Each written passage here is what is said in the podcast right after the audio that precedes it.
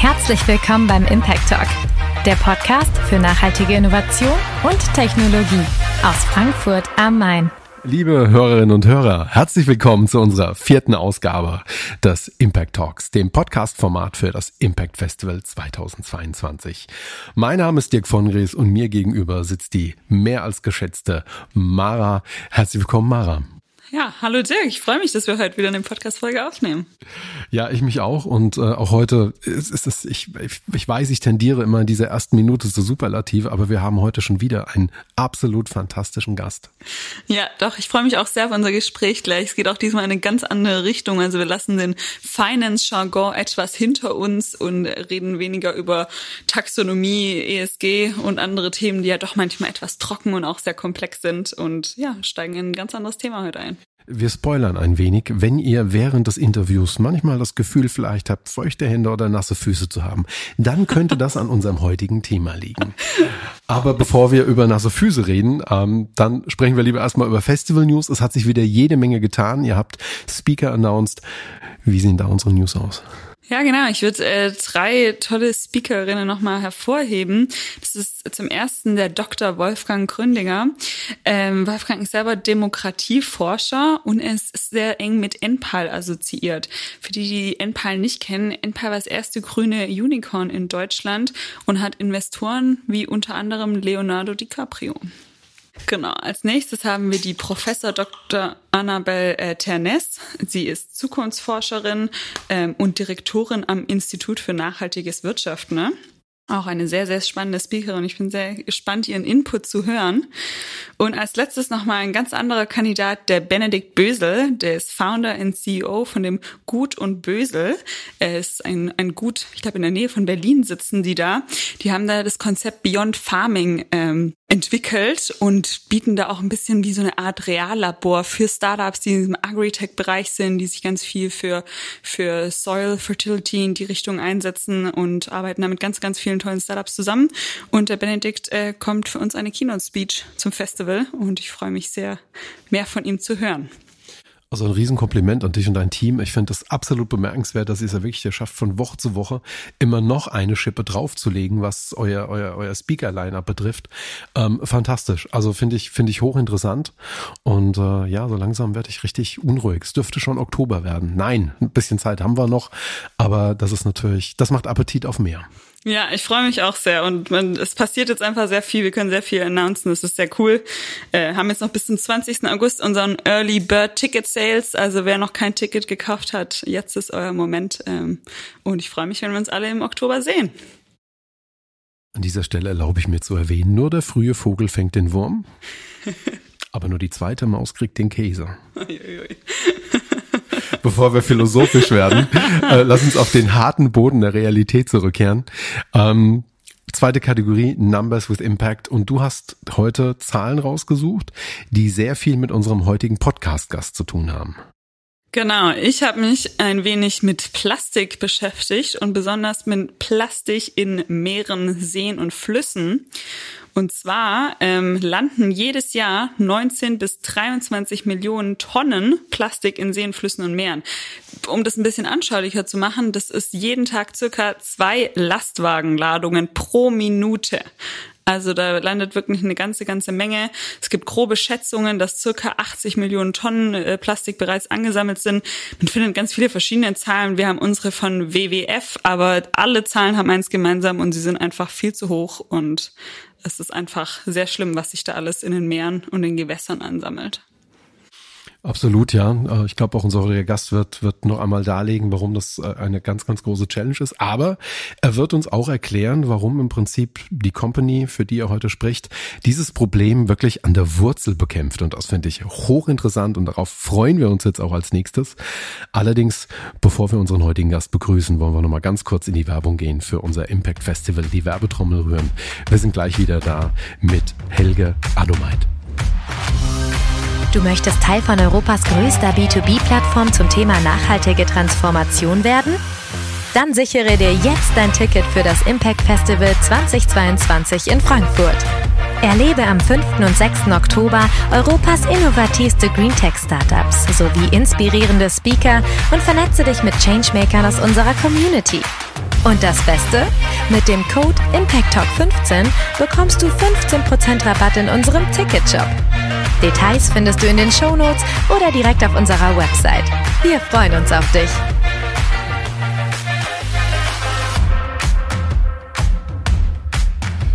Wir begrüßen heute ganz herzlich Helge Adomeit, den CFO von Everwave, der bereits seit der Gründung 2018 in diesem Amt ist. Er ist ein studierter Diplom-Betriebswirt, er kommt aus Aachen, er lebt in Aachen. Er ist selbstständiger Unternehmensberater, war zunächst als externer Berater äh, bei Everwave am Start, hat dann aber ein Versprechen gegeben, dass er ins feste Anstellungsverhältnis geht, sobald bestimmte Kriterien erfüllt sind. Er hat sein Versprechen gehalten, was seine Kolleginnen und Kollegen, seine Mitstreiter im Hoch anrechnen. Er ist ein ganz wichtiger Teil von Everwave, um Veränderung zu bewirken und um nützlich zu sein. Herzlich willkommen, Helge. Ja, auch ein herzliches Willkommen von mir, Helge. Ich freue mich, dass du heute dabei bist. Ja, hi. Sehr schön. Dann steigen wir mal ganz schnell in unsere erste Kategorie ein, damit wir dich und unsere Hörerinnen und Hörer ein wenig besser kennenlernen, in unsere fünf schnelle Fragen. Und da würde ich direkt mal auf deine jetzige und ja, auf deine jetzige Tätigkeiten eingehen. T-Konto oder Müllsammelboot? Müllsammelboot. Und wieso? Weil das einfach die Essenz ist von dem, was wir machen. Äh, und solange das Müllsammelboot unterwe nicht unterwegs ist, brauche ich kein T-Konto. Sehr schön. Ähm, du kommst ja aus dem Dreiländereck, von daher die Frage, Belgien oder Niederlande? Puh. Boah. Äh, da muss ich kurz abwägen. Heute, jetzt würde ich Belgien sagen, ja. War das, war das schon mal anders quasi? Ja, Niederlande ist ein Stück näher.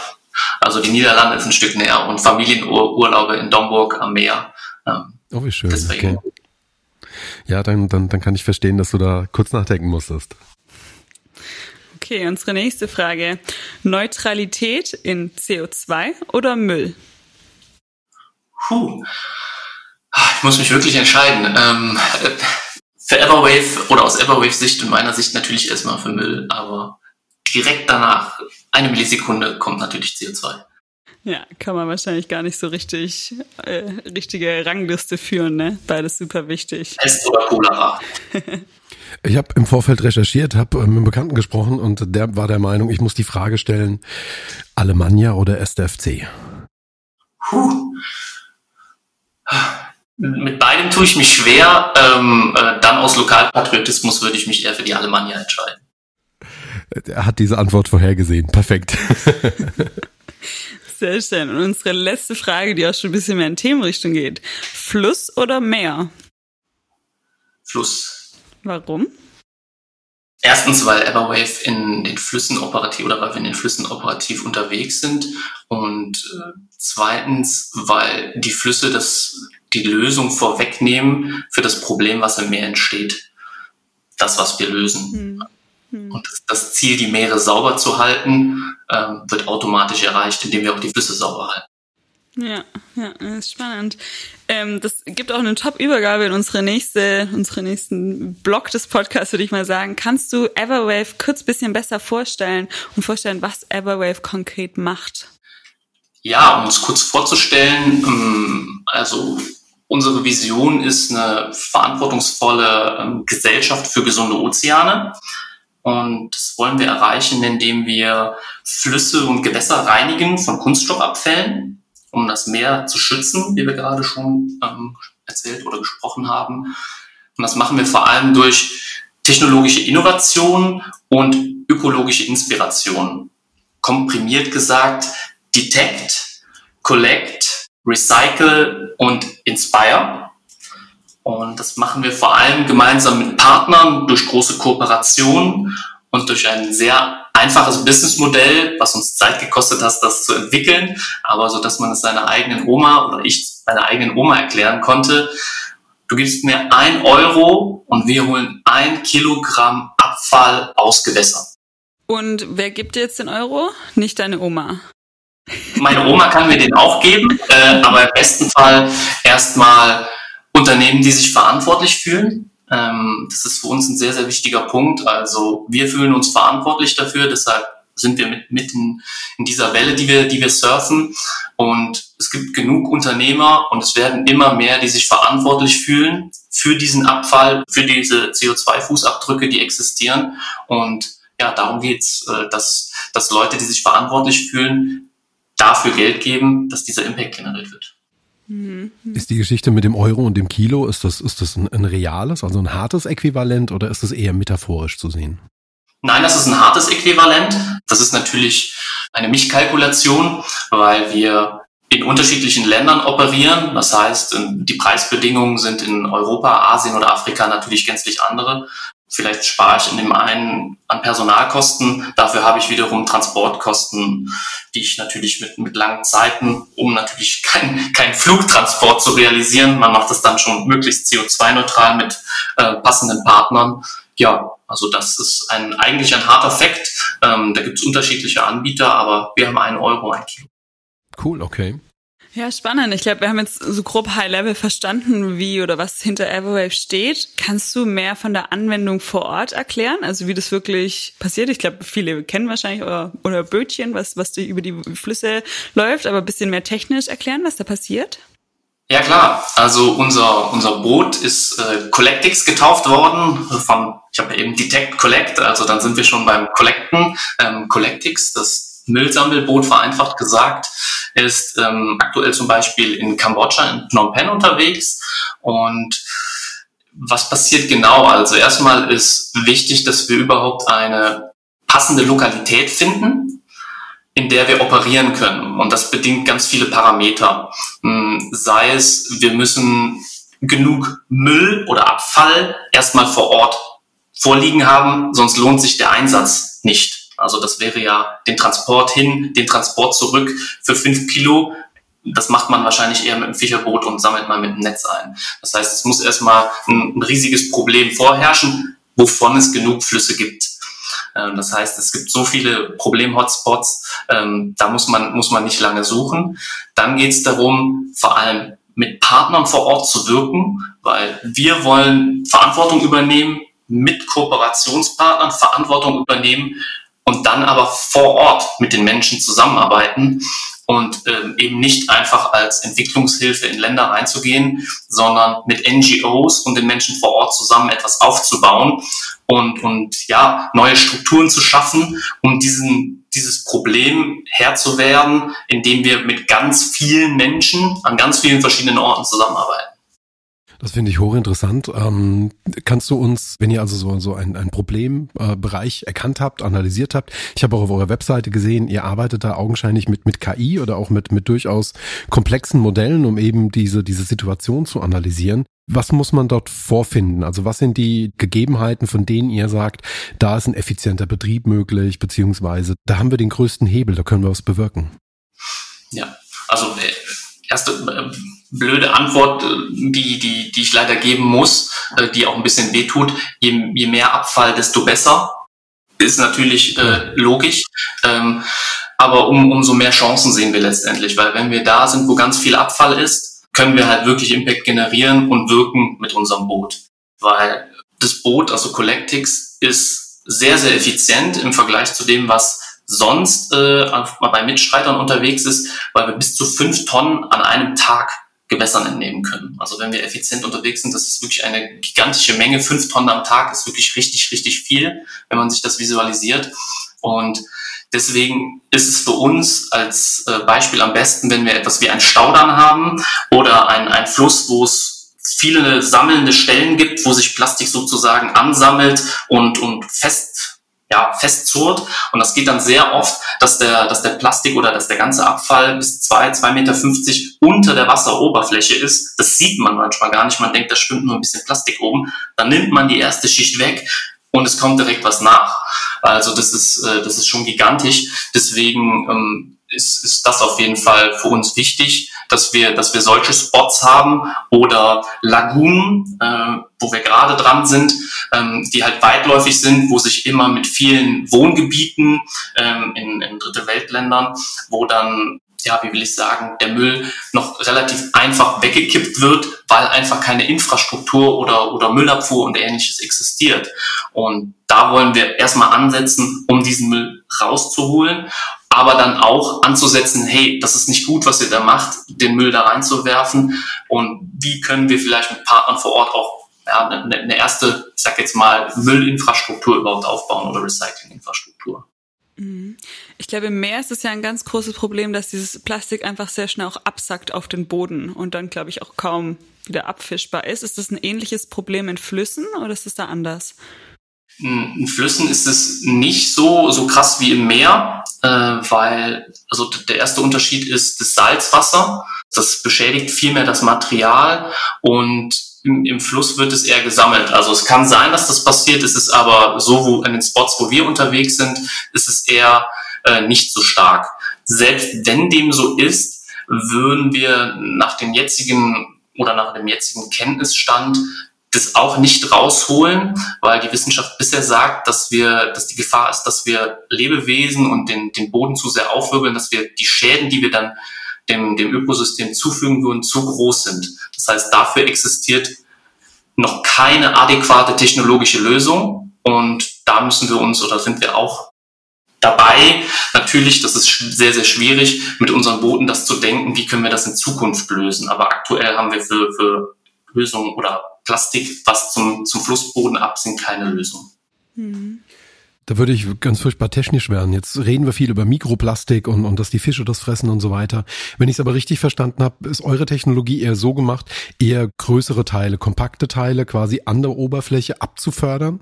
Bisschen sowieso so ein Eisberg, wie du das vorhin beschrieben hast. Also ne, man, man sieht nur oben den Teppich, aber unten drunter bewegt sich sehr viel, sehr viel Masse.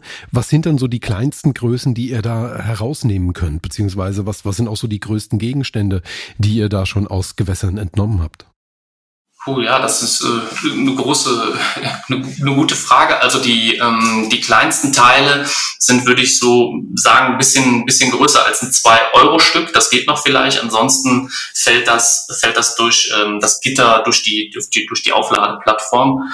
Und die größten Teile sind ja, teilweise riesige ähm, ähm, Baumstämme, ähm, tote Tierkadaver das sind so wirklich so die größten, größten Gegenstände, die man, die man dann mit rauszieht. Ähm, wo dann vermutlich Tiere auch diesen, diesen Abfall teilweise fressen, wenn sie nichts mehr anderes finden. Ähm, ja, das sind so, so, so mit die größten Teile. Also das schon, kann schon richtig schwer sein.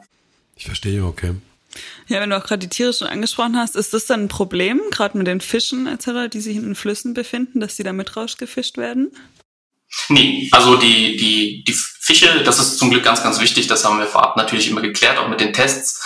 Ähm, also Fische sind ja sehr, sehr schnelle Lebewesen. Äh, trotzdem schaffen es ein paar große Bären, sie trotzdem äh, zu erwischen. Allerdings, wenn so ein Boot, also unser Boot ist nicht so schnell wie ein Bär, auf sie zukommt, ist da einfach genug Druck und Schall auch unter Wasser an den Fisch, so dass der das, das Boot diese Vibrationen auch vom Boot mitbekommt und einfach immer viel, viel schneller weg ist. Und von diesen Müll- oder Abfall-Hotspots hält, der, hält das Leben oder halten die meisten Lebewesen sich eh fern. Das heißt, ähm, das, ist, das ist kein Problem. Wenn man dann natürlich, was kann natürlich passieren, eine Wasserspinde oder sowas in, in, dem, in dem Müll hat, ähm, die wird man natürlich, wenn man auf dem Boot ist, noch mit aussortieren. Das ist ja, das ist eher weniger. Aber die meisten Lebewesen, Vibrationen und so und so fort weg. Ja. Und an den Plätzen, die wir operieren, sind meistens leider ja auch nicht mehr so viele Lebewesen, weil das Ökosystem halt auch nicht mehr so schön ist. Und die Tiere sind schlau und die suchen sich vernünftige Spots. Ja, ist echt spannend. Ich habe mir auch in Vorbereitung nochmal einen Impact-Case durchgelesen, den ihr gemeinsam mit uns gemacht habt. Habt ihr einen Case von Mastercard ähm, vorgestellt, den ihr in Slowakei was gemacht habt. Und da stand auf jeden Fall auch drin, dass ihr ähm, Kühlschränke und was weiß ich damit rausgefischt hat. Also das, ich finde es auch sehr schwer nachzuvollziehen, tatsächlich, wie sowas im, im Fluss landet. Also dass da so eine so Plastiktüten, ganz klassisches Beispiel, da reinkommt, das kann ich irgendwie noch nachvollziehen. Aber wie landet dann so ein Kühlschrank da drin? Ja, das ist erstmal auch schwer verständlich. Man denkt, pff, okay, wir haben auch beispielsweise mal einen Schulranzen mit, mit Ausweisdokumenten gefunden. Da ist man auch sehr schockiert, wenn man, wenn man sowas rauszieht und sowas hört. Oder Kinderspielzeug, dann fragt man sich auch manchmal, was ist da jetzt passiert? Äh, dann denkt man drüber nach. Ähm, wie kann sowas passieren? Ich denke, vor allem ist das ein strukturelles Problem und da will ich auch niemanden verurteilen das kann ich nachvollziehen, weil wenn ich jetzt zu Hause, mein Mülleimer ist voll, ich produziere aber noch mehr Müll und ich lagere ihn schon in einem Raum in der Wohnung und irgendwann fängt es an zu schimmeln und zu stinken und meine Familie, das möchte man ja niemand. Was mache ich dann damit? Und dann kommt die Müllabfuhr einen Monat nicht, zwei Monate nicht.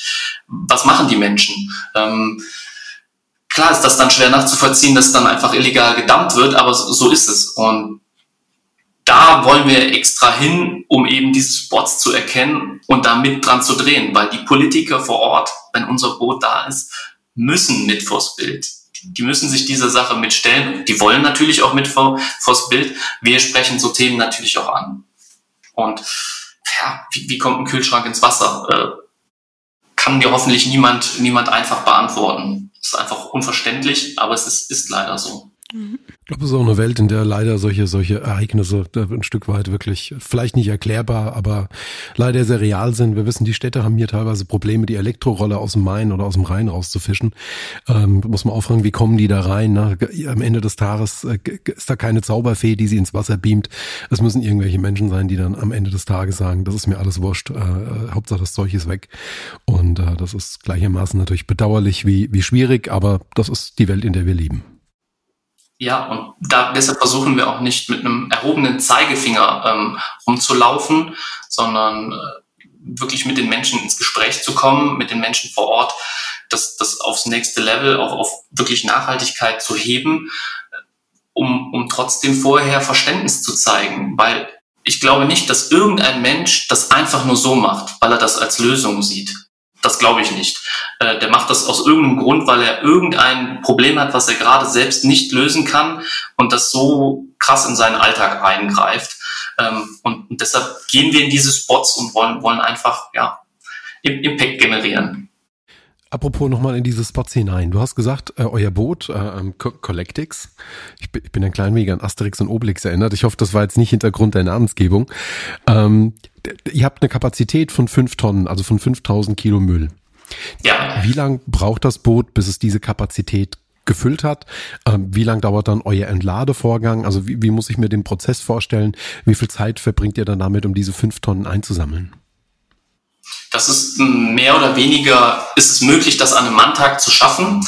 Das kommt aber, also von der Ladung, das kommt einfach auf die Zusammensetzung des Mülls und der Lokalität vor Ort an. Also wenn ich jetzt zum Beispiel einfach nur einen riesen zusammen von Müll habe und der ist möglichst leicht transportabel, wird das richtig, richtig schnell gehen, weil ich das einfach immer wieder aufladen kann auf diese große Ladefläche.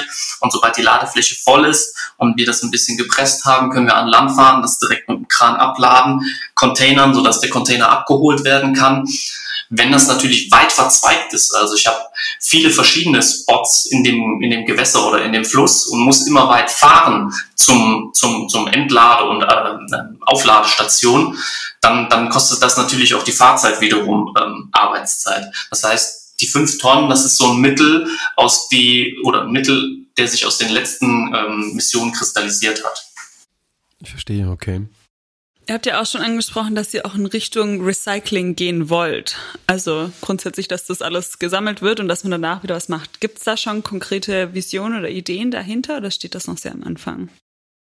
Das steht noch sehr am Anfang. Konkrete Visionen, Ideen gibt es auch schon. Wir tauschen uns da auch sehr stark mit, mit anderen Partnern aus, die da in der ja, Lösungsfindung sind oder, oder sehr eher gesagt Material benötigen. Mhm. Ähm, das heißt, diese, diese Purpose-Unternehmen oder Social Businesses sind, glaube ich, sehr gut vernetzt, könnten noch besser vernetzt sein, aber ich denke, da, da sind viele Synergien, die geschaffen und gehoben werden können und da sind wir stark im Austausch. Und wir trennen gerade in Phnom Penh, in Kambodscha, in unserer, mit unserem Partner vor Ort entwickelten Sorting Facility, habe ich eben schon mal gesagt, ganz, ganz wichtig, die Partner vor Ort, ähm, weil nur die kennen auch die Kultur, die Geflogenheiten, wie kann, wie kann das Problem angegangen werden. Und wir sehen uns als Unterstützer und wollen gemeinsam mit denen da Verantwortung übernehmen. Und dort sind wir dann in der Sorting Facility und teilen das Material gerade in den einzelnen Stoffströmen auf und versuchen es zu reinigen, so gut es geht. Das natürlich wiederum ohne weitere Umweltschäden zu hinterlassen. Und dann kann das Material im besten Fall vor Ort Das ist eines unserer Hauptziele, damit wir halt keine weiteren Transportkosten ähm, und natürlich Emissionen haben, ähm, ja, weiterverarbeitet werden und hoffentlich zu einem nützlichen Produkt. Das ist natürlich über alle Maßen wünschenswert, ja. Ein anderes Produkt, glaube ich, da seid ihr jetzt weiter, wie diese Recycling-Vision. Ähm, ein, ein, anderes Produkt von euch heißt HiveX, wenn ich es richtig ausspreche und richtig benenne. Eine Flussplattform. Magst du uns dazu noch ein bisschen was zu erzählen? Ich finde es ultra interessant. Ich habe auch die Bilder gesehen. Das sieht auch wirklich sehr, sehr interessant aus. Was kann das? Hivex, genau. Das ist ähm, unsere zweite, zweite Lösung, ähm, die ebenfalls, ich glaube, ich habe es noch gar nicht erwähnt, mit dem äh, Solar Impulse Foundation Label ausgezeichnet ist für, für die 1000 nachhaltigsten Lösungen. Das ist eine passive Sammelplattform und diese passive Sammelplattform nutzt die Flussströmung, um energieautark oder komplett autark eher gesagt, das Material einfach aufzusammeln. Ähm, um der Frage der, der Lebewesen und Fische wieder vorwegzugreifen. Ähm, die Flussströmung fließt einfach durch diese Plattform. Abfall verfängt sich in einem Korb und ein Fisch kann allerdings oder ein, ein Lebewesen kann nach links, rechts, unten entweichen, nachdem es ein bisschen geschwommen ist. Und da gibt es also keine Probleme. Dann kann man mit dem Fischerboot äh, relativ einfach zu dieser Plattform hinfahren, den Korb entleeren und den Korb wieder reinsetzen. Und ohne dass das mehr gemacht worden muss und ohne dass irgendwas geschädigt werden muss, kann diese Plattform passiv für theoretisch alle Ewigkeit, wir hoffen natürlich, dass es nicht notwendig, in, in einem Fluss ähm, ja, verankert werden. Schwimmt diese Plattform gerade schon irgendwo rum? Aktuell schwimmt sie nicht mehr so rum. Äh, ähm, sie war bis vor kurzem in Italien. Dort haben wir, haben wir eine Testphase abgeschlossen, zusammen mit unserem Partner Grohe. Ja, und äh, jetzt, jetzt werten wir die Ergebnisse gemeinsam oder erstmal intern aus und dann geben wir die auch weiter. Ähm, und versuchen natürlich den nächsten Spot und den nächsten Partner zu finden, beziehungsweise stehen da auch in Gesprächen, wie wir, da, wie wir das weiter angehen, um diese Plattform natürlich auch weiterzuentwickeln. Ja, mich würden die Partnerschaften nochmal auch mehr interessieren. Wie gesagt, wir hatten einen Anwendungsfall mit dem Mastercard. Ähm, ihr bietet, glaube ich, Müllcredits auf eurer Homepage im Prinzip an, ne, um auch für seine, für sein oder auch von anderen Externalitäten im Prinzip einzustehen. Wie wird man denn Partner von euch oder wer ist auch der richtige Partner von euch, wenn man jetzt in Unternehmensseite äh, denkt?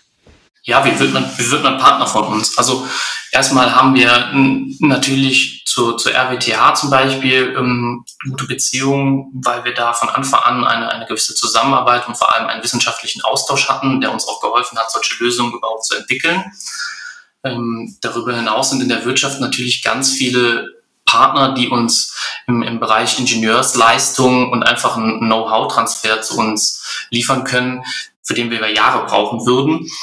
Und wie, wie wird man Partner von uns? Also erstmal durch, durch ein Gespräch natürlich mit uns. Wir sind, wir sind sehr, sehr offen. Wir glauben, dass Kooperation vor allem für diese massiven ja, ähm, Herausforderungen, die wir, die, die wir uns als Menschheit oder denen wir uns als Menschheit stellen müssen, dass es nur mit Kooperation geht. Und deshalb kann aus jedem, aus jedem Gespräch eine Kooperation entstehen, äh, entstehen, das in kleiner oder in größerer Form. Und ein, ein großes Unternehmen hat natürlich, ähm, so ehrlich muss man sein, einen, einen Kapitalhebel, der für uns interessant ist, weil wir dadurch überhaupt Standorte etablieren können. Hm, weil Abfall aus Gewässern holen ist wesentlich kostenintensiver, als Abfall an Land einzusammeln. Ich denke, das ist jedem klar, allein von der Logistik, dem Transport, dem Boot. Und, und deshalb ist es für uns ganz, ganz wichtig, dass wir, dass wir diese Partner wie, wie Mastercard in, in der Slowakei haben oder eben genannt Krohe oder, oder Landmarken in, in ähm, Phnom Penh in Kambodscha. Hm. Und wird man dann im Prinzip müllneutral durch, oder kann man müllneutral werden durch euch? Ja, was heißt müllneutral? Der, der also erstmal muss der Partner das selber entscheiden, weil das ist uns wichtig. Ich werde das ja niemandem aufzwingen. Das muss immer eine eigene Entscheidung sein. Wir schlagen das natürlich sehr, sehr gerne vor. Ähm, es gibt, es gibt Partner, die sich, die sich nach und nach daran trauen. Es ist natürlich eine sehr schwierige Aufgabe, weil im Grunde, wenn man so, so ein Wort müllneutral raushaut, sind wir sehr, sehr schnell bei einer Ökobilanz und dann muss ich sehr, sehr viel betrachten. Ähm, wir freuen uns, wenn jedes Unternehmen und sei es auch nur der kleine Handwerker von fünf Mann sich zunächst mal mit einem Abfallstrom auseinandersetzt, vielleicht nur mit seinem Plastik oder vielleicht nur mit seinem Altpapier oder Restmüll anfängt. Das ist ein Anfang, auf den man aufsetzen kann und modular dann immer weiter baut. Wir bieten durch die Plastic Credits Kompensation an, weil es eben, nehmen wir zum Beispiel die Medizinbranche, das ist wichtig für unser Überleben, dass gewisse medizinische Produkte steril sind und das funktioniert dann teilweise nur mit Virgin Plastik oder die Anforderungen zu hoch sind an Hersteller, zum Beispiel bei Kinderspielzeug. Das heißt, die Gefahr, dass bei recyceltem äh, oder bei Rezyklaten ähm, das Plastik, ja, sagen wir mal, den Kindern vermutlich Schäden zufügt, weil es eben leichter abgeht als bei, bei neuem Plastik, ist dann keine große Möglichkeit für die Hersteller auf, auf Rezyklate zurückzugehen. Somit ist Kompensation die erste und die einfache Lösung, die ja, gezogen oder die umgesetzt werden kann. Somit äh, ist das ein Schritt, der zunächst gegangen werden sollte, denke ich. Also dann gibt es natürlich noch die anderen, dass das einfach erstmal hinterfragt wird, nutzen wir überhaupt so viel Plastik, wie wir sollten? Können wir nicht weniger nutzen? Reduzieren wir es einfach? Und wie kriegen wir unsere eigene ähm, Recyclingquote hoch? Und die Kompensation ist ein Baustein, den wir letztendlich liefern von Material, was einfach schon seit Jahrzehnten in, in die Gewässer getragen wird. Das heißt, wenn ich es jetzt nochmal so ganz bewusst, du hast, du hast schon angeteasert, ihr habt sehr klangvolle Namen natürlich in eurer Partnerschaft. Grohe, My Müsli, ähm, äh, wirklich ganz tolle Unternehmen.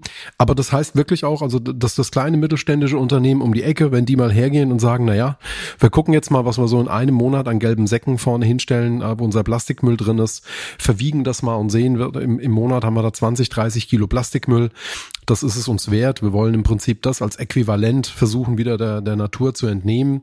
Und äh, die entscheiden sich dann zu sagen, diese 30 Euro, na, also ein Kilo, ein Euro, die wollen wir in so eine Partnerschaft einbringen. Dann ist das schon genau das, was euch auch weiterhilft. Und dann ist das auch genau das, wo das Unternehmen sagen kann, okay, wir können Müll reduzieren. Das ist Sensibilität dann natürlich auch, die dadurch entsteht. Aber es ist eben vielleicht auch ein ganz pragmatischer Ansatz, um zu sagen, ähm, von dem, was wir da emittieren oder eben äh, in, in das Ökosystem wieder in Form von Müll eben einbringen, können wir ein Stück weit zumindest wieder reduzieren oder entnehmen. Vollkommen richtig, Dirk. Also genau das ist es. Ich habe den Namen jetzt auch bewusst gewählt, weil, weil die Partner uns wirklich sehr unterstützen äh, und das, das ganze Team bei uns kann auch stolz sein, dass, dass wir diese, diese ja, Firmen oder Kooperationspartner gewinnen können. Das heißt aber nicht, dass, dass ein, ein, ein Handwerksunternehmer mit, mit fünf Mitarbeitern oder sei es nur ein Mitarbeiter uns überhaupt nicht interessiert, der ist genauso Teil der Lösung. Und wenn wir ihm auch irgendwo supporten können, vor allem bei der Frage, wie komme ich überhaupt an eine Zahl, sind wir auf jeden Fall dabei. Das ist gerade auch ein, in, in der Mache bei uns, ähm, mit, mit Partnern oder Partner dahingehend zu unterstützen, diese bei Empfinden von, vom Fußabdruck überhaupt zu helfen. Weil, weil das für viele, glaube ich, ganz, ganz schwer ist und das ist natürlich eine Hemmschwelle, weil wenn man es machen möchte, denke ich, sagen die meisten, ja, ich mache jetzt nicht über den Daumen gepeilt, sondern dann will ich auch mal wirklich zumindest annähernd wissen, was ist denn mein Müll, wie du es gerade gerade erzählt hast, was ist mein Abfall, ähm, der wirklich anfällt und, und den kann ich dann kompensieren. Und bewusst Mittelstand auf jeden Fall, weil das ist einfach eine, eine Vorreiterrolle. Und wir haben so viel Mittelstand bei uns in Deutschland, die machen so viele hochinnovative Lösungen. Wir versuchen auch technologische Innovation voranzutreiben, wovon wir dann auch alleine schon wieder durch, durch Gespräche mit so erfahrenen Unternehmen, wie eben erwähnt, beim, beim Ingenieurdienstleistung profitieren können. Die können uns Tipps geben, die haben so viel Berufs- und Unternehmenserfahrung, das sind Menschen mit ja, Lebenserfahrung und die haben vielleicht auch nur einen Tipp, der uns wieder einen Schritt weiterbringt deshalb Kooperation wieder. Super, das heißt also neben, neben dem harten Thema Plastikmüll gibt's eben immer auch eine Kommunikationskomponente, die sensibilisiert, die, die erhält in alle Richtungen und die dazu führt, dass jeder mehr davon versteht quasi. Genau, deswegen Sensibilisierung ganz, ganz wichtig. Wieder nicht mit dem erhobenen Zeigefinger, sondern einfach sichtbar machen. Das, das freut uns auch, dieses, äh, ja, dass, dass unser Boot eine gewisse Strahlkraft hat, dass Collectix, wenn Collectix erscheint, die Leute erstmal perplex sind. Also du hast fünf Luxusjachten, zehn Fischerboote und dann dockt auf einmal irgendwo daneben Collectix an. Natürlich laufen die Menschen erstmal alle vorbei und gucken sich an, okay, was ist denn hier los? Und wenn man dann erzählt, ja, ihr habt hier ein paar Kilometer weiter ein, ein Plastikproblem und mit dem NGO, mit dem wir hier bei euch vor Ort zusammenarbeiten, versuchen wir das gerade aufzulösen und, und aufzuräumen. Und ja, die, die Quote der Menschen, die nicht begeistert sind, ist sehr, sehr gering. Also die meisten sagen, Daumen hoch. Ähm, in, in der Slowakei habe ich zum Beispiel, sind, sind Menschen mit dem Auto vorbeigefahren und haben immer gehupt und, und Daumen hoch. Also das sind dann, sind dann schon so echt positive Signale, die man auch immer zurückgesendet bekommt. Ja, das ist ein tolles Feedback, ja, auf jeden Fall. Ja, es motiviert einen ja auch, oder? Wenn man sieht, da Bürgerinnen und Bürger drumherum, denen ist es vielleicht auch schon bewusst, was da das Problem ist. Aber wie du vorhin angesprochen hast, Infrastruktur ist einfach nicht da, aber sind trotzdem froh, wenn das Problem bis teilweise gelöst wird zumindest. Ja. Ja. Gut, dann würde ich sagen, gehen wir in unsere letzte Kategorie von heute, und zwar bedenkenswert. ähm, und jetzt würde mich ja interessieren, Helge, was du heute Bedenkenswertes für uns mitgebracht hast. Was habe ich Bedenkenswertes mitgebracht? Ich habe mir natürlich Gedanken gemacht und ja, hängen geblieben ist eigentlich die, die Dokumentation vor kurzem, die Recycling-Lüge. Mhm. Und äh, fand schon echt erschreckend, ähm, wie sehr wir uns hier die Zahlen und unsere eigenen Recyclingquoten schönreden. Und das war gut. Das gilt für uns alle, denke ich, weil das ist ein gesamtgesellschaftliches Problem, hier auch in Deutschland, ähm, wie, wie uns das den Spiegel vorgehalten hat, was wirklich Phase ist und wie gut oder wie schlecht wir tatsächlich ähm, bei, bei Recycling und Recyclingquoten sind. Das, das hat mich sehr, äh, ja, also hat uns in unserem Tun bestätigt, dass, dass wir diese, diese Lösung, die wir fahren, verstärken und immer mehr da reingehen, weil es einfach ganz, ganz wichtig ist. Und wir hoffen, dass, dass diese Doku oder ich persönlich hoffe, dass diese Doku bei vielen Menschen auch nochmal für Sensibilisierung ähm, ja, gewirkt hat. Das finde ich so ein schönes Beispiel und das finde ich gerade vor dem, was wir gerade eben besprochen haben, auch extrem bedenkenswert. Das finde ich ist ein, ein sehr guter Beitrag, eine sehr gute Wahl von dir. Mara, was findest du denn aktuell bedenkenswert? Ja, wir haben heute Morgen schon über viele Themen gesprochen. Wir haben ja in unserer letzten Folge ähm, unseren Wasserfußabdruck angesprochen als Impact Number. Und vor einigen Tagen hat jetzt Niederlande den Wassernotfallplan ausgerufen, ne? ähm, hat da viele verschiedene Auswirkungen auf deren Landwirtschaft etc. Und ich muss auch sagen, ich bin äh, vorgestern hier ein bisschen aus Frankfurt rausgeradelt und über ein paar Flüsse äh, geradelt. Leider waren keine Flüsse mehr drin. Es war ein komplett ausgetrocknetes Flussbeet, äh, was ich da gesehen habe. Und ich finde es sehr, sehr bedenkenswert, mit was für einer Trockenheit und Hitze wir hier zu kämpfen haben. Gerade auch in Richtung ähm, Ernährungssicherheit, wie das jetzt weiter aussehen wird, was das für Auswirkungen auf unsere Landwirtschaft auch haben wird. Und ähm, ja, finde ich bedankenswert und macht mir auch ein wenig Angst, muss ich sagen dass äh, wenn es daran überhaupt etwas Gutes gibt, dann ist es, dass natürlich immer solche konkreten Vorkommnisse dazu führen, dass es auf einmal nahbar wird. Ne? Für vieles von dem, was wir sprechen, ist ja leider immer sehr abstrakt und wir, wir tun uns eigentlich in unserer, in unserer täglichen Arbeit immer schwer, es den Menschen nahe zu bringen, im Sinne von wirklich dafür Sensibilität zu erringen. Und äh, es sind jetzt in den Niederlanden sind zum Beispiel die ersten Fähren, die nicht mehr fahren können. Und ich glaube, wenn du dann in alter Gewohnheit an deinen Lieblings-An- äh, und Ableger fährst, weil du mit der Fähre rüber willst, ich denke mal, dass ich denke jetzt gerade an die ganzen Rheinfähren eventuell. Ähm, und auf einmal ist keine Fähre mehr da oder die Fähre fährt nicht, weil eben das, das Wasser viel zu sehr zurückgegangen ist. Ich glaube, dann hast du wieder so einen nahbaren Punkt, wo du als Mensch wieder verstehst, verdammt, ne, das, das ist nicht nur in den Nachrichten, das ist vor meiner Haustür. Und damit wird's wieder ein bisschen greifbarer und damit können wir vielleicht wieder Sensibilität wecken, Impact schaffen und auf diese, auf diese Situation noch praktischer, noch pragmatischer hinweisen.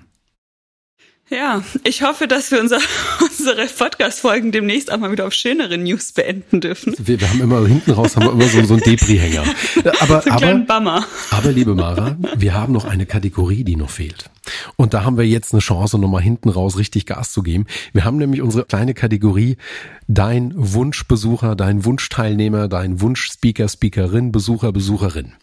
Das heißt, du, lieber Helge, darfst jetzt ganz spontan überlegen, wen du gerne auf dem Impact Festival dieses Jahr gerne dabei hättest, von dem du dir wünschst, dass diese Person im Publikum ist, auf der Bühne steht, an einem Messestand ist oder in irgendeiner Form teilnimmt. Wen würdest du dir wünschen? Könntest du da spontan jemanden finden? Ja, ja, der Name fällt mir nicht mehr ein, aber ich glaube, die Dame war letztes Jahr äh, schon mal bei euch. Ähm, mir fällt gerade nur der Nachname ein. Ich glaube, Güppel Äh, die Maya Göpel. Maya Göpel, genau. Ähm, die Dame finde ich sehr, sehr ähm, erfrischend, äh, gerade raus und klar. Und äh, das, was sie sagt, hat Hand und Fuß für mich. Äh, Wäre auch eine potenzielle Bundeskanzlerin. Ähm, sie, also die Dame würde ich, äh, würde ich gerne, das würde ich mir wünschen, ja. Ja, das kann ich verstehen. Ich bin auch äh, große Maya Güppel-Fan, Fanin. Ähm, man findet ihre Keynote-Speech vom Impact Festival letztes Jahr auch noch bei uns auf der Homepage. Ist eine sehr, sehr empfehlenswerte Rede. Also ähm, lohnt sich wirklich da mal reinzuschauen. Also auch wenn sie jetzt. Denn, sorry. Nee, du zuerst, Helge, sehr gerne. Auch wenn sie jetzt nochmal kommen würde und schon mal da war, aber ich finde sie tatsächlich so gut. Äh, ladet sie bitte nochmal ein. Machen wir. Sie ist auf unsere Gästeliste hiermit, hiermit draufgeschrieben worden. Sehr, sehr gut. Ich habe schon gedacht, wir haben jetzt vielleicht das erste Mal sogar die Situation, dass sich einer unserer Gäste jemand wünscht, der sogar schon, wo schon feststeht, dass er wirklich kommt. Ja? Also wir warten noch auf unser, auf unser wie, wie sagt man das dann? Also auf, auf diese, dieses perfekte Match. ja. Aber vielen Dank für deinen Hinweis. Die Person ist auf jeden Fall ganz stark vorgemerkt. Ähm, für uns gilt das Gleiche. Wir haben auch Wunschrecht. Mara, hast du diese Woche jemanden? Ich, ich hätte jemanden. Ich habe hab was vorbereitet. Du hast letzte Woche auch schon jemand mitgebracht, ne? Aber ich würde das wieder an dich übergeben. Das ist lieb von dir. Ähm, ja, ich habe mir Gedanken gemacht, wen wir unbedingt hier auf dem Impact Festival brauchen. Und ich bin ja auch so ein bisschen, glaube ich, derjenige, der ähm, fest davon überzeugt ist, dass der Mittelstand noch viel, viel, viel, viel mehr tun kann und sich noch viel, viel, viel, viel mehr interessieren sollte und kann. Vielleicht auch tut.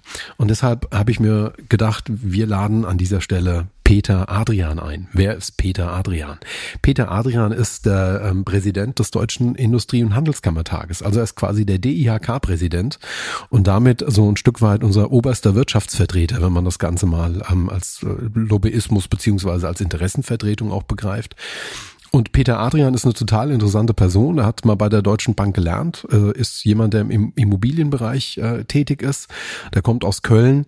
Ich habe vor kurzem einen offenen Brief von ihm gelesen, den er zu den ganzen Krisenszenarien geschrieben hat. Ich finde, das ist jemand sehr pragmatisches, jemand sehr klares, jemand, der äh, in diesem Brief absolut meine Anhängerschaft gewonnen hat. Und deshalb würde ich mich wahnsinnig freuen, wenn Peter Adrian in diesem Pragmatismus uns im Oktober besucht und vielleicht da auch nochmal Impulse aufnehmen kann, eigene Impulse geben kann Jahren ähm, das Festival bereichert. Und äh, ja, lieber Herr Adrian, Sie wären mein, mein, mein Wunschbesucher.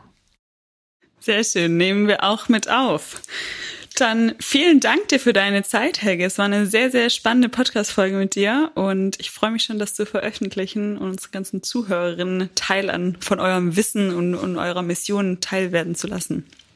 Vielen Dank für die Einladung. Mara Dirk war wirklich entspannt und lockeres Gespräch. Das freut uns. Vielen lieben Dank. Wir freuen uns auf dich im Oktober, dass wir uns ganz, ganz bald wiedersehen. Und bis dahin äh, wünschen wir euch noch ganz viele Flüsse, Gewässer, dass ihr noch sehr aktiv sein könnt, dass ähm, das Ganze in Italien klappt, was ihr jetzt getestet habt mit Highfix, ähm, dass es da weitergeht und äh, bleibt weiter so, so impactvoll. Danke.